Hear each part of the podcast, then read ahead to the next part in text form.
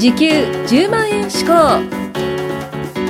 この番組は物販コミュニティ代表で経済的時間的精神的に自由な生活を送っている深木亮介が時給10万円稼ぐ思考法についてお伝えしていきます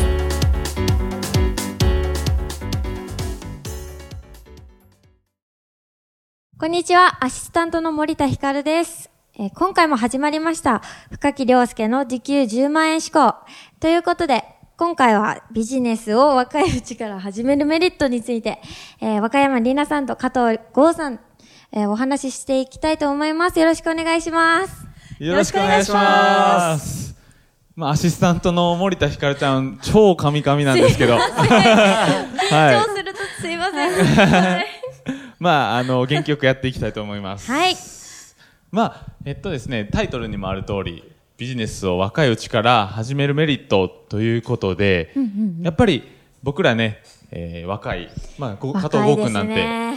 若いですね。まだ19と、19、今年20歳ですね。今年20歳はいだったりとか、んまあ、りなさんでも今年24っていうことで、すごい若いメンバーが集まってるので、うん。そのね、若いうちから始めるメリットについて、はい。えーお聞きしたいんですけど、うんうん。どうですか実際にりなさんは、はい。若いうちから始めるメリットとかって、うんうん。なんかあったりしますか？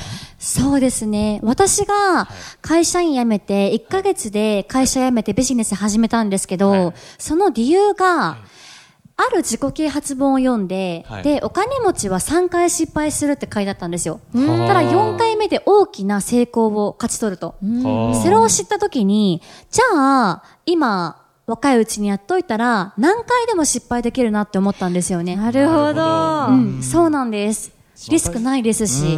若いうちから、えー失敗して、うん。まあ、後々こう楽するじゃないですけど、成功をうん。収めたいなっていうことですよね。そうですね。うん。若いうちでしたら、はい。やっぱ破産しても、はい。まあ5年後とか、まあ信用すぐ勝ち取れますし、はい。あとはやっぱり家族とか、はい。うん、子供がないのでうん、責任って自分だけじゃないですか。ううんん。なのでそういった面でやっぱり若いうちからやった方がいいなってのはすごい思いますね。うん。そうですよね、正直ねあの自分の家族いた時に、会社員だったとしたら、うん。辞めたらね確やっぱりかなりリスクじゃないですか。リスクですでね。すよね。はい。うん。まあ、そこの部分もやっぱり自分のね、えーこ好きなことができるのは若いうちかなと思いますよね。あとはゴーくん、はい。どうですか、実際にこうメリットうん。ありますか、僕はですね、はいまあ、若いうちから、まあ、実際始めてるんですけど、はいまあ、それこそ体力もありますし、やる気もありますよね。はいはいはいはい。で、それで、まあ僕が始めた理由としては、じゃあ今30代で始めて、はい。じゃあ35で成功を収めたとしますね。はい。で、まあ僕だったら20代はいで始めて、じゃあ35の時、まあその人と比べ物にならないぐらい稼げるなって感じて、うん。やっぱり年齢は早い方がうんいいかなって感じて、始めましたね。なるほど。まあ、スタートラインを早くすることによって、まあ、その人と同じ年齢の時に、とんでもない額、ね圧倒的な差を圧倒つけたいと的に差をつけたいなと思って、うん、なるほど。まあ、なんでもね、あの、はい早く始めるのがいいですよね、スピード感を持って。いいですねうんそれはそれはすごい思いますね。なので、こう、まあ、若いうちから、19から、19からビジネススタートしたっていうことですよね。そうですね。なるほど。確かにですね、えー若いうちからやるメリットとしては、まあ、会社員のね、えー人に聞いたんですよね。はいはいはい。うん実際に会社員はどんな感じなのかっていうね、ことを聞くと、ん。やっぱり会社で、えー身を置いて、まあ、雇われるっていうのがもうふ当たり前、普通っていう、まあ、価値観になるんですよね。はいはいはい。そうなると、その自分で、えー個人事業主としてやっていく、自分で稼いでいくっていう価値観にこう変わるときに相当な覚悟がいると。そうですよね。うん相当な覚悟もいりますし、ましてや家族いる、えー家庭なんて、まあ相当ですよね、まあ稼げなければ自分じゃだけじゃなく、家族も死んじゃう。家族も食べれないっていうことで、まあ責任が違いますうん、ね。そうなんですよね、まあ、そういう意味でもやっぱり、えーまあ、始める、えー若いうちから始めるメリットはいいですよね。うん大事ですね。まあ、あとはですね、はいコンサルをしてきて思うのが、やっぱり年を取れば取るほど、はいあのーリスクの恐はい怖を考えてしまって動けなくなるんですよ。ああ、なるほど。なんか何をするにも、その足が動かなくなっちゃうんですよね。ああ、んそうですよね。あと40歳で失敗したらもう、いねやーそうなんですよね。うん、再就職もすごく大変ですし、ううんん。なるほど。あとは考えが固まってるので、なので、新しいビジネスをしようとなった時に、いや、それ僕できないですとか、うんうん自由な発想ができなくなっちゃうんですよはい。いね。やー間違いないですね。僕も、まあ、若いうちからね、えーやってるっていうのとしては、やっぱり、えーまあ、稼げるっていうのもそうなんですけど、うん、なんて言いますか。まあ、あのー若いうちからね、えー始めるっていうのは、やっぱり失敗できるんですよね。で、まあ、僕もね、えーすごい、まあ、失敗してやろうと。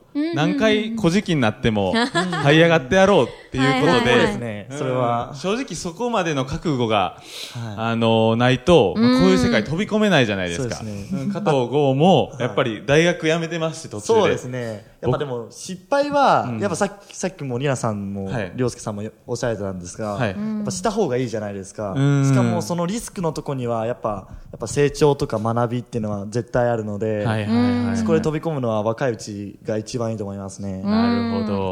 ああとですね、はい。あの、今、アメリカのアマゾンで、まあ、数十億稼いでる方はい。が言ってたんですけど、成功例は1万通り以上あると。はい。ただ失敗するポイントって大体100通りぐらいしかなくって、もうみんな同じって言ってたんですよ。例えば、メルカリのアカウントの登録だったりとか、あと人間関係だったりとか、なんかそういったことでつまずくから、先に失敗をこう潰しておけば絶対成功するじゃないですか。うーん。なるほど。で、言ってたのが、僕は誰よりも失敗している。で、失敗を重ねたから今成功あるんだよって言われて、早く失敗を多く重ねるってのは、すごい若く、まあ、ビジネスを始めるメリットかなって思いますね。なるほど。はいまあ、あとは、まあ、ビジネスとは関係ないんですけど、実際に、えー若いうちから怒られとけっていうのはそういうことじゃないんですかね。やっぱり、あの、まあ、いろいろ失敗して、悪い、悪いことをして、